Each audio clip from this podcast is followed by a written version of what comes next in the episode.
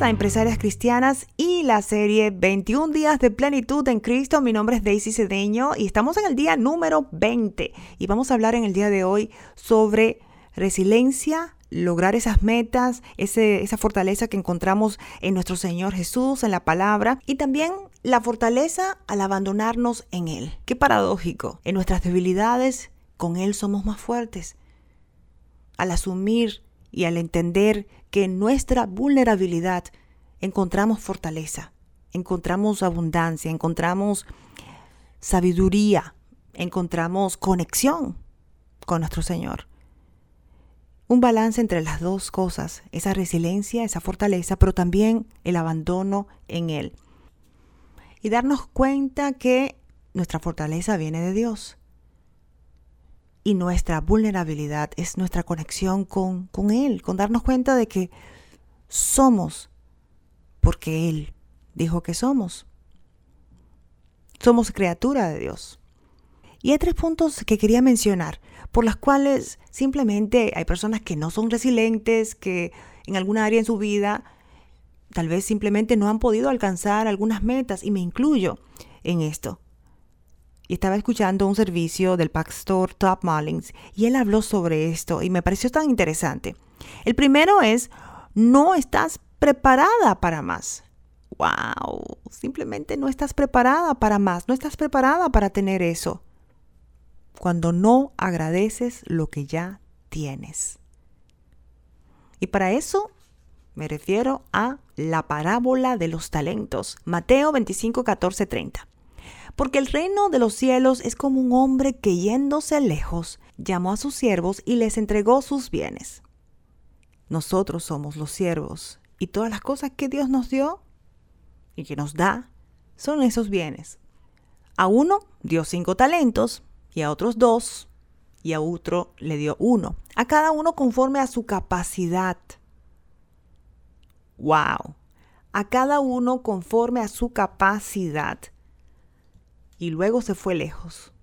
Lo que tienes en este momento, es lo que yo entiendo, lo que habla mi espíritu, es que lo que tienes en este momento es lo que Dios siente que eres capaz de manejar.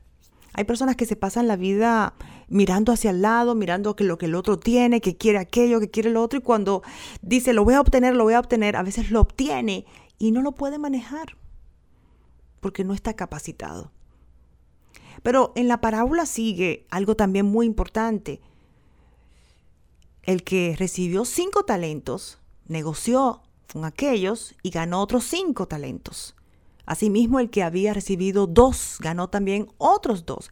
Pero el que había recibido un talento, uno, fue y cavó en la tierra y lo escondió.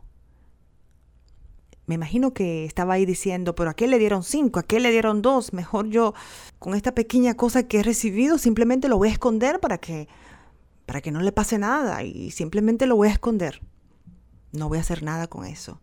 Y eso es lo que pasa con muchas personas que reciben ese talento y no hacen absolutamente nada con ese talento, porque están tan pendientes de lo que está alrededor, de aquel tiene aquello, que aquella tiene aquello, y yo con esta pequeña cosita, simplemente agradece y ponte a trabajar. Me incluyo. Agradece y ponte a trabajar. Porque ese talento que tienes se puede multiplicar, pero tienes que estar agradecida de ese talento. Y tal vez por eso es que no has podido alcanzar esa meta o lo que quieres hacer. Esa es la número uno. No estás preparado para más cuando no agradeces lo que ya tienes. Número dos, cuando la visión es equivocada. Eso puede ser que está limitada, está borrosa o simplemente obstruida. Obstruida por los miedos, por envidia, obstruida porque simplemente estás pensando en lo que tiene aquella persona, esto, simplemente no estás concentrada en lo tuyo. La visión está obstruida, limitada estaba escuchando un mensaje del pastor T.D. Jakes y habló sobre comparar la visión de la tortuga con la visión de una jirafa. Una jirafa tiene una visión que puede mirar hacia el horizonte, a lo lejos, ¿verdad? Y puede mirar hacia el cielo, a los árboles, hacia arriba. Esa es la visión de la jirafa.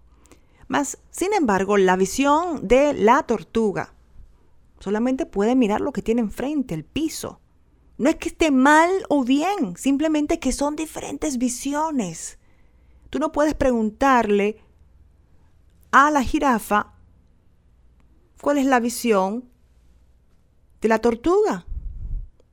Y la tortuga no puede hacer lo mismo. Tú no le puedes preguntar a la tortuga la visión de la jirafa. Simplemente están en dos diferentes lugares. Totalmente.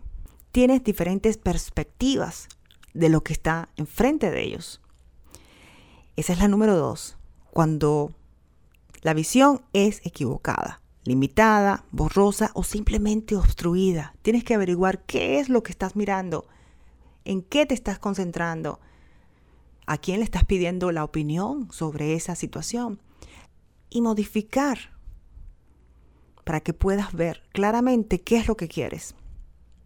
Número tres, una de las razones por las cuales a veces no alcanzamos nuestras metas, eh, estamos siempre dilatando ese, esa meta, ese objetivo, es porque no estamos decididos a implementar un sistema para lograrlo. Hay varios sistemas para poder alcanzar tus metas, pero en el momento que decides voy a poner este sistema, algo pasa. El sistema para pagar deudas, el sistema para incrementar tus ingresos, el sistema hasta para conseguir más clientes, específico, que sea medible, que puedas monitorearlo cada 30 días, cada 60 días, cada 3 meses, alcanzable, una cosa que se pueda ejecutar, que digas, esto es realista, hacer este pronóstico para este proyecto. Y cuando estás decidida a implementar esas metas, entonces ahí es que puedes ver el cambio. Pero para esto tienes que decidirte a mirarte totalmente y ser honesta ponerlo todo sobre la mesa, decir qué es lo que puedo hacer, que vaya alineado con tu vida, con tu estilo de vida y ser honesta. Y en algunas ocasiones brutalmente honesta y decir esto es lo que puedo hacer. Si lo pones en papel, si lo pones en el calendario, si lo escribes, si haces un diagrama, si tienes un sistema, es mucho más fácil lograr esos objetivos. Y eso yo lo estoy aprendiendo de una forma tan real que es increíble. Ponlo en papel, Ponlo en el calendario. Es mucho más fácil lograr tus objetivos de esa forma. Pero siempre, por supuesto, como mencionamos al principio, que en nuestra debilidad somos más fuertes en el Señor, darnos cuenta de que dependemos de Él totalmente. Y para esto quiero terminar con el libro de 12 Corintios 12, donde habla de el aguijón de Pablo cómo en su debilidad Él se da cuenta de su dependencia total en nuestro Señor. Y hay una grandeza en eso, en darnos cuenta de que dependemos totalmente de su fortaleza, de su misericordia, de su gracia. En el versículo número 8 dice, tres veces le rogué al Señor que me la quitara, pero Él me dijo, te basta con mi gracia, pues mi poder se perfecciona en la debilidad. Por lo tanto, gustosamente haré más bien alarde de mis debilidades para que permanezca sobre mí el poder de Cristo. Por eso me regocijo en debilidades, insultos, privaciones, persecuciones y dificultades que sufro por Cristo, porque cuando soy débil, entonces soy fuerte. Darnos cuenta que cuando nos abandonamos en Cristo, es que somos más fuertes. Esto es Empresarias Cristianas y la serie 21 días de plenitud en Cristo.